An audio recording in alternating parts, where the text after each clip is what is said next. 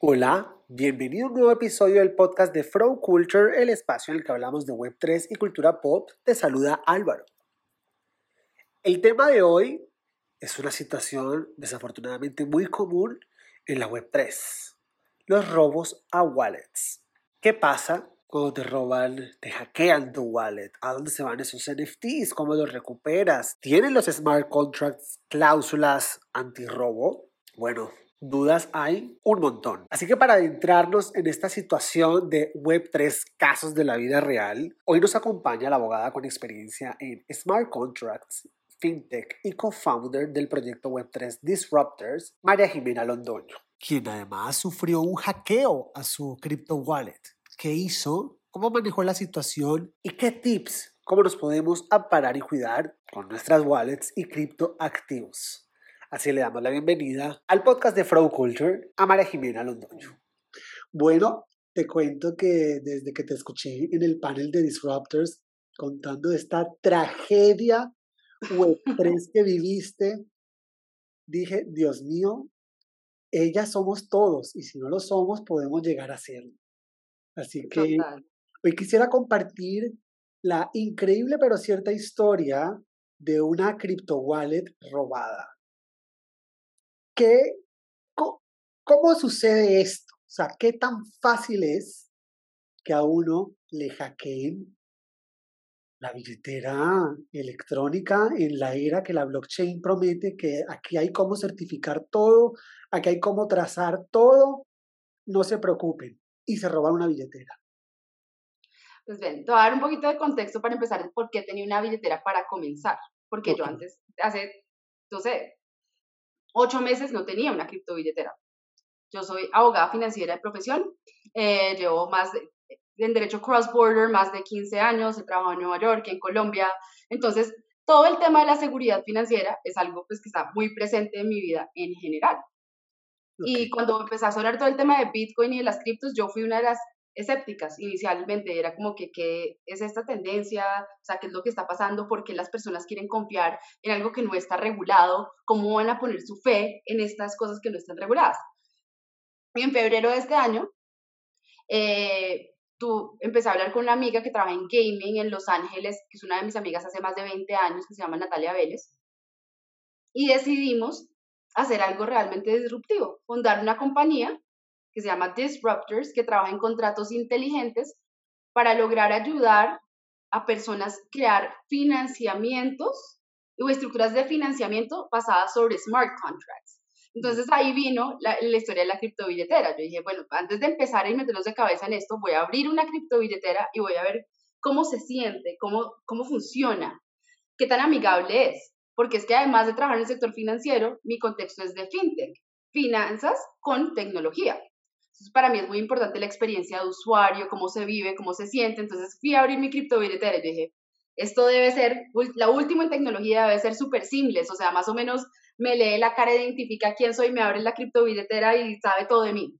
Pues, no, la primera experiencia que tuve abriendo la criptobilletera es que fue una experiencia bastante convencional con un producto financiero de Web2, que fue, ingresa tu nombre, tómale una foto a tu documento de identidad, porque así es el proceso de la billetera, por ejemplo, de Binance. Em, por favor, verifica, o sea, mueve la cabeza para un lado, mueve para el otro para ver que realmente si eres tú. y bueno, si están haciendo verificación de AML, Anti-Money Laundering, y si les preocupa todo ese tema de conocer a tu cliente, porque cripto ya se está metiendo en unos problemas de derecho tradicional, que es con quién te estás metiendo. Y yo dije, bueno, empezamos bien, como que ya hay algo de preocupación por unos problemas del mundo real que obviamente pueden tener incidencia sobre cripto. Esa fue mi primera experiencia con la criptobilletera. Después dije, bueno, ¿cuánto vamos a comprar? Pues obviamente no vamos a comprar mil dólares, compremos, no sé, 50 mil pesos. Entonces, ¿cómo funciona esto? Entonces me metí en la billetera de Binance y para mi sorpresa, cómo funciona, no es que Binance igual que Bancolombia va a una entidad central para hacer el intercambio, claramente no, porque estamos hablando de criptomonedas, sino que literal recurre a un peer-to-peer, que es par a par, donde tu par, que está en alguna parte del mundo o en alguna parte de Colombia, te vende tu criptomoneda oh. y tú le pagas por Neki, por fuera de Binance, te sales y le pagas a su celular por Neki, que es pues un sistema montado para Web 2, mandándole los recursos en pesos a su celular. Y dije, bueno, o sea, Web3 no está tan alejado de lo que hacemos, todavía estamos como una especie de punto intermedio donde todavía estamos en el mundo que yo entiendo y con el que me siento cómoda, o sea, vamos bien. Entonces, paso dos, dije, voy a comprar algo, ¿no? Con mi nuevo comprado Ethereum, ¿qué puedo hacer con esto? ¿Qué puedo comprar? Pues compremos un activo digital, ¿no? Ya que estamos dentro del mundo digital. Me puse a investigar proyectos sencillos de entender dentro del mundo de Web3 de coleccionables. Y como estaba con mi hija, y ella le encanta los gatos, está obsesionada con los gatos, dijimos, ¿qué tal estos CryptoKitties? Que es un proyecto que fue muy famoso como en la incepción de Web3. Y nos metimos a la página de CryptoKitties y escogimos uno que nos pareció tierno. ojos desorbitados de colores y dijimos, este es el nuestro, nosotros lo vamos a adoptar.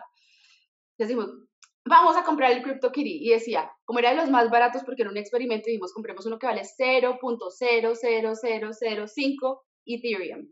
Y en ese momento, 0.00005 Ethereum, lo que sea, eh, valían 50 mil pesos. Entonces dijimos, ya, compramos el CryptoKitty de una y lo fuimos a comprar y como, no. Resulta que hay una cosa que se llama gas fees cuando estás comprando algo que está montado sobre Ethereum, que es, pues, hasta en este momento anterior al merge que está anunciando el fundador de Ethereum, que va a hacer un sistema distinto de autenticación, pues como se autentican las cosas en el blockchain, en la red de nodos descentralizada de Ethereum, es a través de darles unas fees a las personas que están encargadas del proceso de autenticación. Y entre más personas en un momento dado quieran hacer una transacción sobre Ethereum, más fees se generan para estas personas. Claro. El gas fee. Yo dije, ay no. Entonces ahorita me toca ir y meter el gas fee. Entonces me volví a la criptobilletera, volví a hacer el proceso con Neki, compré el gas fee y iba a sacar los fondos para comprarlo y resulta que CryptoKitties estaba integrado para esa Kitty que yo quería comprar con MetaMask y no con Binance. Eh, qué proceso tan doloroso. Entonces empezamos otra vez. Abrimos un MetaMask, lo volvimos a fondear, este no tenía los mismos procesos de AML, de hecho se veía bastante más inseguro en temas de lavados de activos, mucho más rápido fue la, apertura de esta criptobilletera. Los fondos se pagan de la tarjeta de débito directo a cash, no pasa por la intermediación de Neki. Yo dije, es más user friendly, pero claramente se ve que tiene menos elementos de seguridad porque no está tomando las mismas precauciones de ver quién está abriendo esa criptobilletera solo te está pidiendo tu número, básicamente ver que estás manejando un número, móvil, un correo electrónico y sale para pintura. O sea, ni foto, ni documento de identificación, ni nada. Entonces dije, bueno, acá hay algo que ya me pareció como un poco más inseguro de MetaMask, por lo menos en temas de con quién estás lidiando. Si ellos no saben, pues de ahí en adelante cuando alguien te paga desde MetaMask, dijo, tú sí que menos. Entonces, empezamos por ahí. Volví a fondear la criptobilletera compramos el CryptoKitty y yo dije, ya, éxito, o sea, lo logré. Tenemos un CryptoKitty después de 16 horas de estar pegadas al celular para tratar de lograrlo. Y ahí en adelante el proceso se volvió más fácil y empezamos a comprar colectivos chiquiticos y resulta que si tú compras dos CryptoKitties pueden hacer bebés CryptoKitties y ya tienes tres CryptoKitties. y vas teniendo más cosas. Entonces esa parte es muy interesante. Entonces, eh, como estamos en este mundo de Web3 y todos queremos aprender y todos somos eternos estudiantes, pues vamos a eventos, ¿no? Porque queremos conocer el network de personas que están igual de entusiasmadas que nosotros, que quieren meterse en este mundo, que quieren aprender, que tienen emprendimientos chéveres como Disruptors o que tienen emprendimientos chéveres como otros que están moviendo nuestro ecosistema colombiano, como por ejemplo Minteo, como Ripio. Y decimos como, qué interesante conocer a estos creadores, estos constructores de proyectos dentro de nuestro ecosistema. Entonces, tú asumes de corazón abierto que todos los que van tienen ese ethos de Web3. Compartamos, aprendamos, seamos amigos, todos vamos a compartir información y eh, es un mundo donde hay espacio para todos. Sí, con bañar. Sí, es como, todos vamos a estar juntos por siempre, entonces va súper emocionante. Y empiezas a hablar con las personas, empiezas, te, te meten en grupos de Telegram, el grupo de Discord, el grupo de Twitter, y las personas que te parecen interesantes, tú sigues hablando con ellos y vas construyendo un network. Y ya, pues, como los eventos no tienen tanta continuidad, pero igual si sigues hablando y están metidos en los mismos canales, tú empiezas a confiar en estas personas que te mandan fuentes confiables, que te han presentado personas con emprendimientos chéveres y continúas las conversaciones. Pero pues realmente a veces tú ni siquiera sabes cómo se llama la persona. No realmente, porque las personas usan sus handles para identificarse. Y a veces tú le preguntas a alguien, ¿cómo te llamas? Soy el doctor X y tú. Hola, doctor X, ¿cómo estás? Entonces tú sigues hablando con esta persona, te da la información que tú necesitas, la conversación durante meses y un momento otro la persona te dice, ven, te voy a mandar un link, síguelo para que hablemos por Zoom, para que conversemos, para que podamos hacer, seguir esta conversación, o un Google Meet, pero te manda un link por el celular. Y tú abres el link y presionas un botón para ingresar a la supuesta llamada. No pasa nada, la persona no se conecta, no, no sabes qué pasó, el link no sirvió, le escribes, oye, el link no sirvió, no hay respuesta, no hay respuesta, no hay respuesta. Y después, de un momento a otro, vas a, como días después inclusive, vas a ver tu criptobilletera porque quieres hacer alguna transacción o comprar alguna cosa y te das cuenta que todos sus NFT se fueron. Y así de fácil es. Entonces, en ese momento yo pensé, ¿será que la criptobilletera se cerró? ¿Será que MetaMask en verdad era la billetera más insegura del planeta? Pero no, empecé a investigar y a hablar con otras personas dentro del medio y resulta que a muchos les ha pasado. Y sí, es una forma común de robo de criptoactivos. ¿Por qué? Porque como el blockchain en efecto es seguro en la medida en la que tiene tantos, tantos nódulos de autenticación que es casi, pues en este momento con la tecnología que hay, es imposible de falsificar y es imposible de violar. Lo que no es inviolable es nuestra mente, nuestra confianza. Se llama social engineering, ingeniería social. Nosotros confiamos de nuestra naturaleza humana, o en personas que conocemos o en instituciones que creemos que conocemos. Entonces, si nos llega un link de algo que creemos que podemos confiar, eh, si alguien nos escribe y nos dice que creemos conocer, que tenemos que hundir el link, inclusive antes de Web3, cuando nos llegaban esos mensajes que decían, tu prima que está en el extranjero quiere mandar una caja.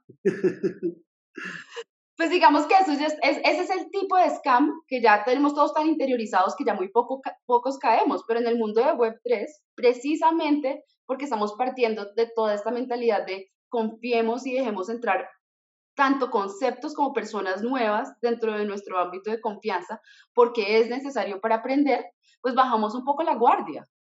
María Jimena ha sido súper clara en, contar esta historia de cómo naturalita te fuiste adentrando en este mundo donde a veces se nos olvidan, como dices tú, ser un poco más desconfiados, no precavidos, precavidos somos porque últimamente damos mucho más cuidado a lo que damos clic. Pero cuando pasan estas cosas y tú dices, Dios mío, me robaron, ¿uno a dónde acude? Cuando, pues ahí. cuando uno le hackean la cuenta, uno llama al banco y arma un escándalo.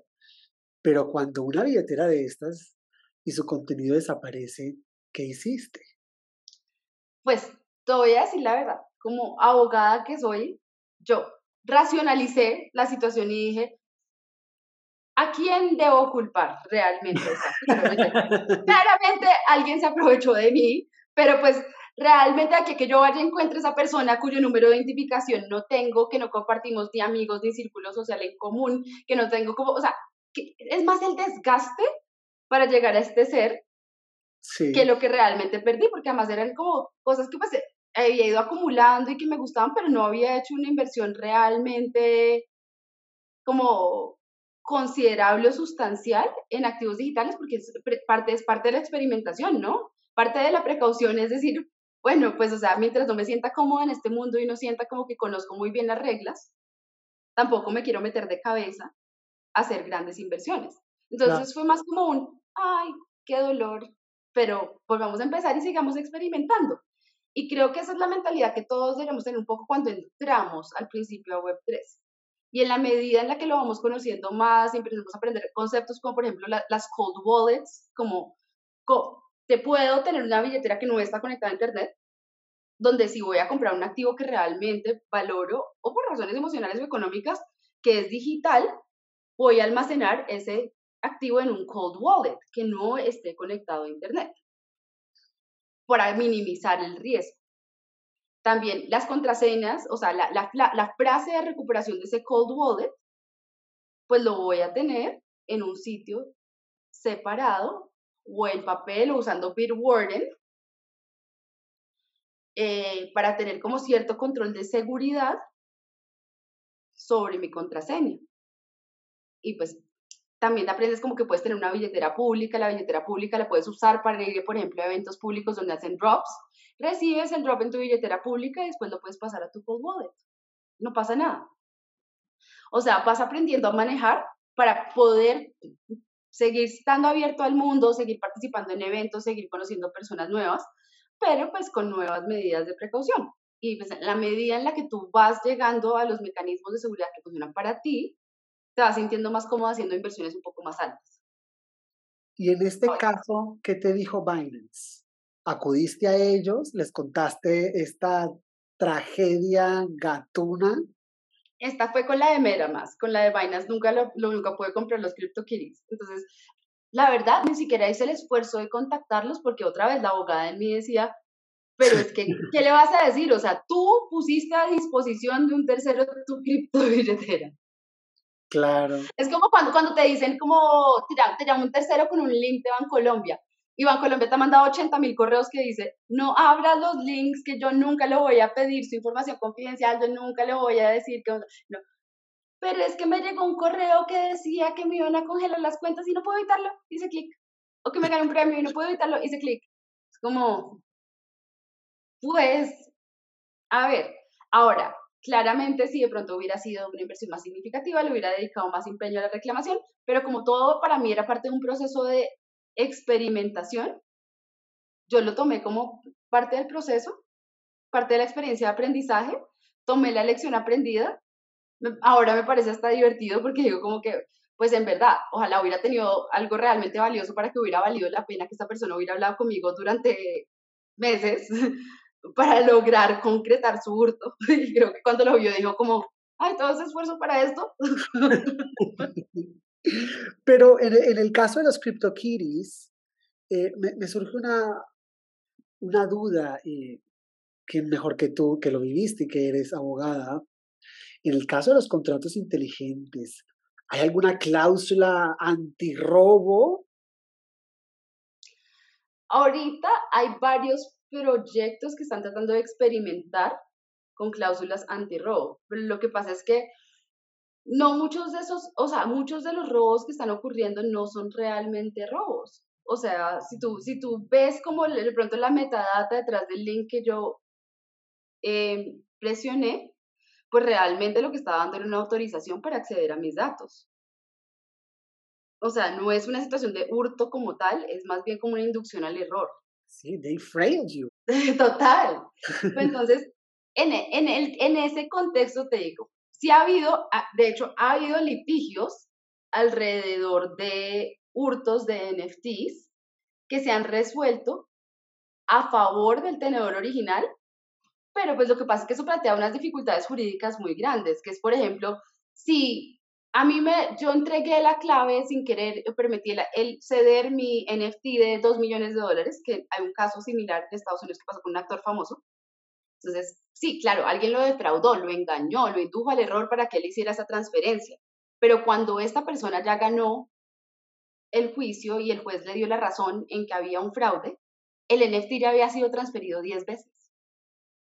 Entonces, esa persona que después lo compró legítimamente 10 ventas después, ¿es el culpable del fraude?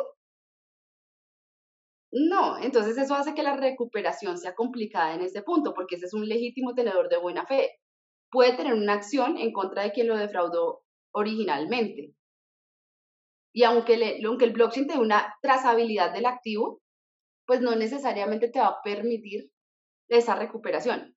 Con los, los experimentos como anti-robo que están haciendo ahorita con los smart contracts, pues tienen ese tipo de limitaciones. O sea, si alguien viola tu billetera, tu criptobilletera y realmente hurta el activo de alguna forma forzosa, tienes como una serie de recursos que no vas a tener cuando hay una especie de social engineering y hay unos claros descuidos de tu parte. Eso va debilitando tu posición, sobre todo frente a los terceros de buena fe.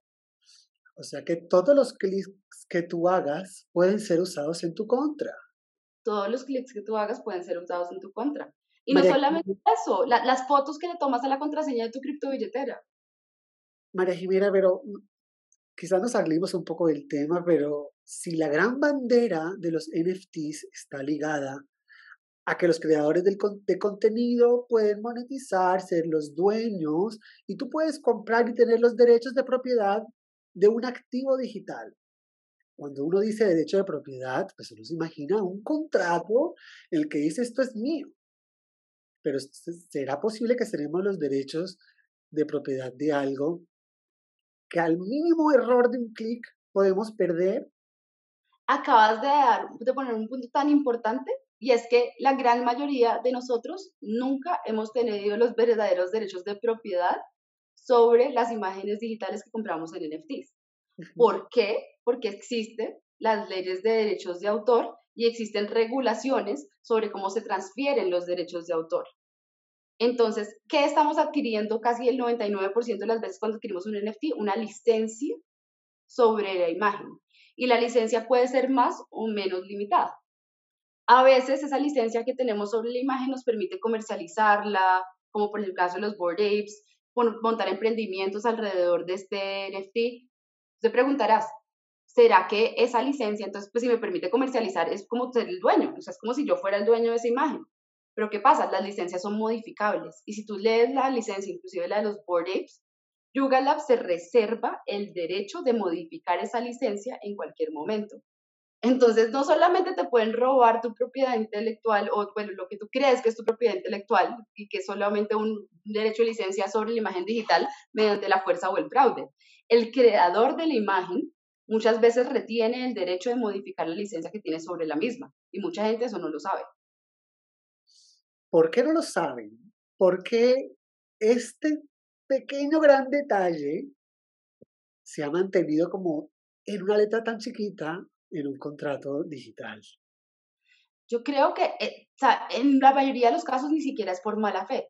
Creo que es por desconocimiento incluso de los mismos creadores. Porque como estamos otra vez dentro del ethos de Web3, que es un mundo descentralizado, que es un mundo que no depende de intermediarios, pues muchos de los creadores cuando emprenden un proyecto de estos no consultan a un abogado, sino que se van directo a la creación, a las herramientas de creación que existen. Por ejemplo, OpenSea crea una serie de smart, crea smart contracts como proceso del minting, pero son como dentro de los formatos que ya están ahí montados. Y pues el creador realmente no entiende mucho. Él dice como, ay, voy a repartir regalías, clic, sí. y como, me voy a quedar con el 50%, clic, sí. y ya sale el NFT. Y el creador dice como, bueno, pues, o sea, de buena fe, mi intención es vender la propiedad intelectual. Entonces le dice a la gente, te estoy vendiendo la propiedad intelectual y esa imagen es tuya. O sea, no hay copias si tú eres el único dueño. Pero pues el creador mismo no se da cuenta que para transferir la propiedad intelectual verdaderamente tiene que hacer un registro, si es en Colombia por lo menos, un registro de propiedad intelectual ante una autoridad gubernamental y hacer una sesión de la misma. Y el comprador que le dijeron que había comprado la propiedad intelectual también de buena fe dice, pues sí, gracias, y se va creyendo que la tiene. Y realmente ese creador montó una página web donde también se copió unos términos y condiciones estándar de otras páginas de términos y condiciones que había visto, que de pronto ni siquiera son de proyectos de NFTs, lo puso ahí y al final estaba la cláusula que dice estos términos y condiciones se pueden modificar de forma unilateral en cualquier momento por parte del creador. Entonces, no solamente no se dio los derechos de propiedad intelectual, sino que además se reservó el derecho a cambiar las condiciones de la licencia que le dio a este tercero en cualquier momento, y ninguna de las dos partes se ha dado cuenta. Entonces, pregunto, si yo digo que voy a hacer, si yo como creador digo que voy a vender mis NFTs de las fotos que me tomé en Hola Metaverso Bogotá y que quien me las compre va a ser el dueño de esta propiedad, si yo no tengo registrado ese material la superintendencia colombiana, pues el que lo está comprando no está comprando nada. Está comprando una imagen digital con una licencia. Y la licencia puede ser tan limitante o tan amplia como tú quieras hacerla, dependiendo de los términos y condiciones que generes alrededor de esa licencia, si existen, o de, de las condiciones que plantees en el smart contract. O sea, es una licencia que le puede permitir comercializarla, reproducirla si quiere, venderla. Pero si tú le haces la transferencia formal de los derechos de propiedad intelectual, pues ¿qué va a pasar? Cada, si realmente, para que siga la cadena de circulación y cada dueño subsiguiente tenga tanto el NFT como los derechos de propiedad intelectual, cada dueño subsiguiente va a tener que pasar también por el proceso de cesión de los derechos de propiedad intelectual. Que sería un gasto paralelo notarial. Un gasto paralelo a más tiempo, ¿no? Pues el tiempo es plata también y irse ante la, la autoridad y pues personas que no son abogados averiguando cómo hacer ese trámite. Ahora, pues en un mundo ideal y en el futuro eso no va a existir. Por eso es que hablamos tanto de la interoperabilidad y no solamente entre los diferentes blockchains, sino también con las estructuras gubernamentales de ejecución que existen en este momento. O sea, con, por ejemplo, catastro, con las oficinas de, instrumentos públicos, porque, porque queremos poder transferir un inmueble directamente por blockchain, con los registros de propiedad intelectual. Y esas integraciones, pues en la medida en la que blockchain se vaya regulando, a los gobiernos también les interesa porque les da, ¿para qué existen esas oficinas? Para darle trazabilidad a los activos y para darle seguridad jurídica a las personas que participan del sistema. Y blockchain es un medio idóneo para hacer eso. Lo que pasa es que mientras los gobiernos no acojan el blockchain como una opción y como un medio, pues es un medio no integrado y es un medio un poco incipiente. Entonces, sí, yo tengo una empresa que hace smart contracts, pero los hago con mi experiencia de ser abogada financiera hace más de 13, 14 años y con este bagaje que tengo, yo también puedo crear productos entendiendo sus limitaciones y asesorando a mis clientes para que nuestros clientes tengan claro que cuando ellos crean estos productos, si ellos en verdad quieren ir un poco más allá y, por ejemplo, transferir derechos de propiedad intelectual, si quieren incluir obligaciones de hacer ligados a esas transferencias de sus productos, pues se tienen que, tienen que complementarlos con unos documentos legales tradicionales que pueden ser firmados electrónicamente dependiendo de las formalidades que requiera o no esa transferencia, o no, porque si es una casa, por ejemplo, hay que hacer todo el proceso normal igual. Pero este proceso de acompañamiento documental tradicional le va a dar seguridad jurídica tanto al vendedor como al comprador del producto.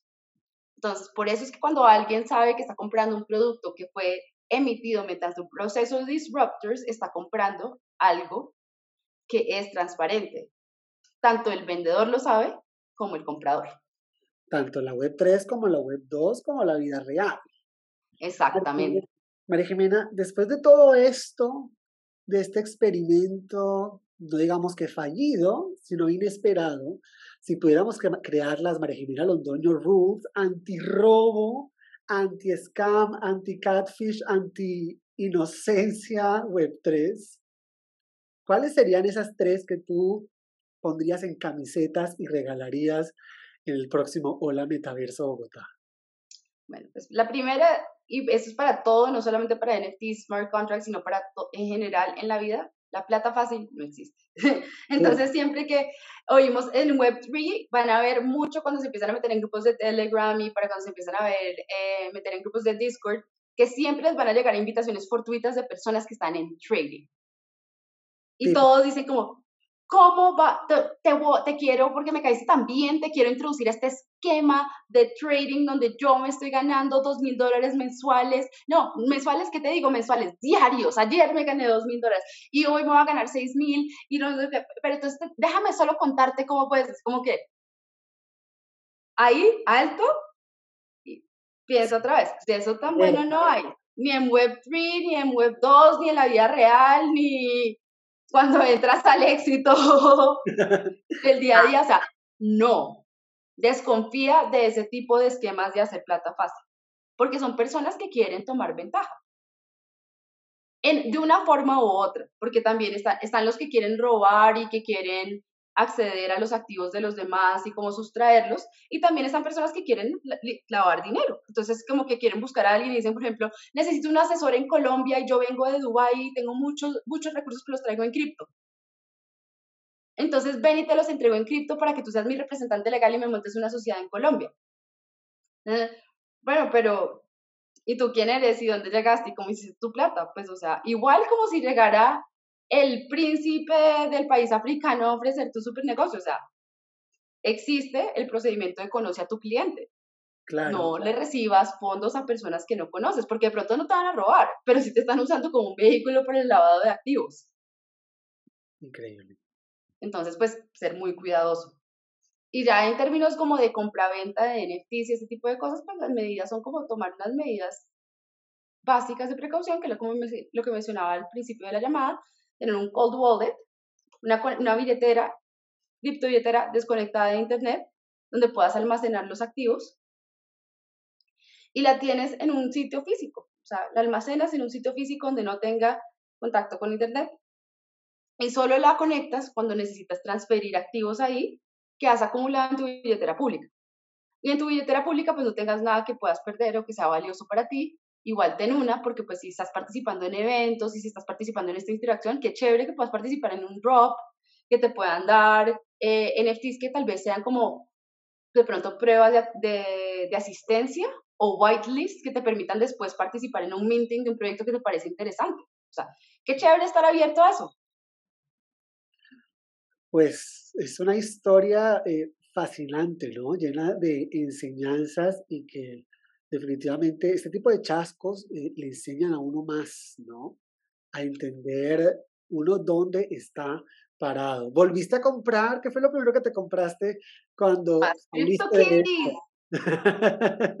no, más CryptoKitties. Tengo en este momento CryptoKitties. Eh, uno de los de las cosas más recientes que trajeron a mi billetera, de hecho, fue un regalo que nos hizo, ¿te acuerdas? Durante el, el contexto de la metaverso, un niño que tenía, un niño, literalmente es un niño porque tiene 14 años, que tiene un proyecto que se llama Patacon Club. Sí, los Pues me hizo un regalo de cinco de sus Patacoins y me pareció el mejor regalo del mundo y ahora los tengo en mi cripto billetera. Em, entonces, pues nada, tengo eso y mi próxima compra ya va a ser un poco más significativa porque estoy enamorada de un proyecto que se llama World of Women, No solamente por las ilustraciones que son muy bonitas, sino porque es un emprendimiento creado por mujeres, liderado por mujeres, que tiene una energía muy linda y que además se ha esforzado mucho en por lo menos tratar de entender el tema de derechos de autor y tratar de transferir, ya no la propiedad intelectual, pero sí construir una licencia que es muy clara y transparente en los términos de qué permite y qué no permite hacer. Entonces realmente se han profundizado tanto en que su proyecto tenga significado tanto como lo que usan, los, los usos de los recursos también están ligados muy al trabajo con mujeres y como al desarrollo de mujeres en general. Y además, inclusive su estructura jurídica está muy bien pensada. María Jimena, Disruptors, experiencia en FinTech, Web3, NFTs. ¿Cuál es la palabra que tú más dices al día? La palabra que yo más digo al día como abogada. Pues si le preguntas a mi jefe va a decir no. No, pero realmente... Hay que aprender a decir que no. El no es una palabra muy complicada, dicen. No, es una palabra muy importante, pero no, realmente yo creo que la, la, la, la palabra que más frecuente digo durante el día es como, vamos a intentarlo. creo que he reemplazado no por vamos a intentarlo. ¿Y tu palabra favorita? Mi palabra favorita, pues claramente disrupción todo lo que sea disruptivo. Por eso el nombre de nuestra compañía fue Disruptors.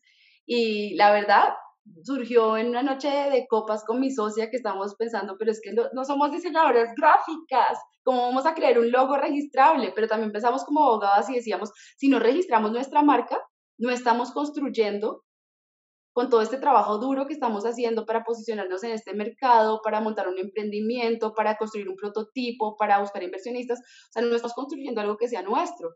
Entonces en esa noche empezamos a hacer garabatos, dibujitos, eh, nos inventamos diferentes palabras que eran sonoras, que no eran sonoras, que se podían registrar.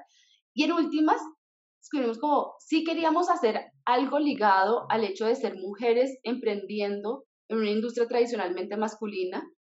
Además, mujeres en una de las industrias más innovadoras, que es este Web3, que es una nueva concepción de Internet y una nueva forma de vida realmente, porque Web3 está muy relacionado con el metaverso y con experiencias inmersivas, con darle agencia a los usuarios del sistema y no dejarlos ser sujetos pasivos. Entonces dijimos, no, es que, es que no hay nada más, es que somos disruptivas en todo sentido, pero no podemos registrar la palabra disruptivo, porque es genérica. Entonces pensamos, somos disruptivas en Web3, somos disruptors, con 3 en vez de E. Fantasía. Y este es el sneak peek de la historia que tendremos en un próximo episodio, historia con spoilers sobre Disruptors. Este adelanto que nos das. MJ, ahora sí, finalmente, MJ, quiero agradecerte este espacio. Sabemos en tu agenda, pero estoy seguro que esta historia, me imagino como tú no la olvidas, a muchas personas les quedará sonando sobre una realidad más común de lo que la, la gente cree. Muchísimas gracias por estar con nosotros y enhorabuena por todo el conocimiento que compartes con tanta facilidad y por esos proyectos a los que les metes el corazón disruptivo que tienes. Muchas gracias, Álvaro. No, esperamos verte a ti y Afroculture en muchos, muchos eventos siguientes. Eh, de hecho, te doy un pequeño adelanto que de pronto Natalia te va a concretar la próxima semana, y es que con los productores de nuestro evento Hola Metaverso, estamos trabajando en un nuevo proyecto que va a ser realmente gigante, que es un evento que se llama Web, eh, W3 Summit, que también va a ser en Colombia y va a ser enorme. Y queremos que nos acompañes tanto tú como nuestro partner Ripio y los sponsors de nuestro evento anterior. Pues qué fantasía, Angie, muchísimas gracias. Que tengas una gran tarde. Tú también, Álvaro, un abrazo. Chao. Y así llegamos al final de este episodio. En la descripción encontrarás todos los detalles sobre cómo conectar con María Jimena y también para que estés al día con todo lo que pasa en la Web3 y cultura pop con nosotros en Flow Culture. Yo soy Álvaro. Chao.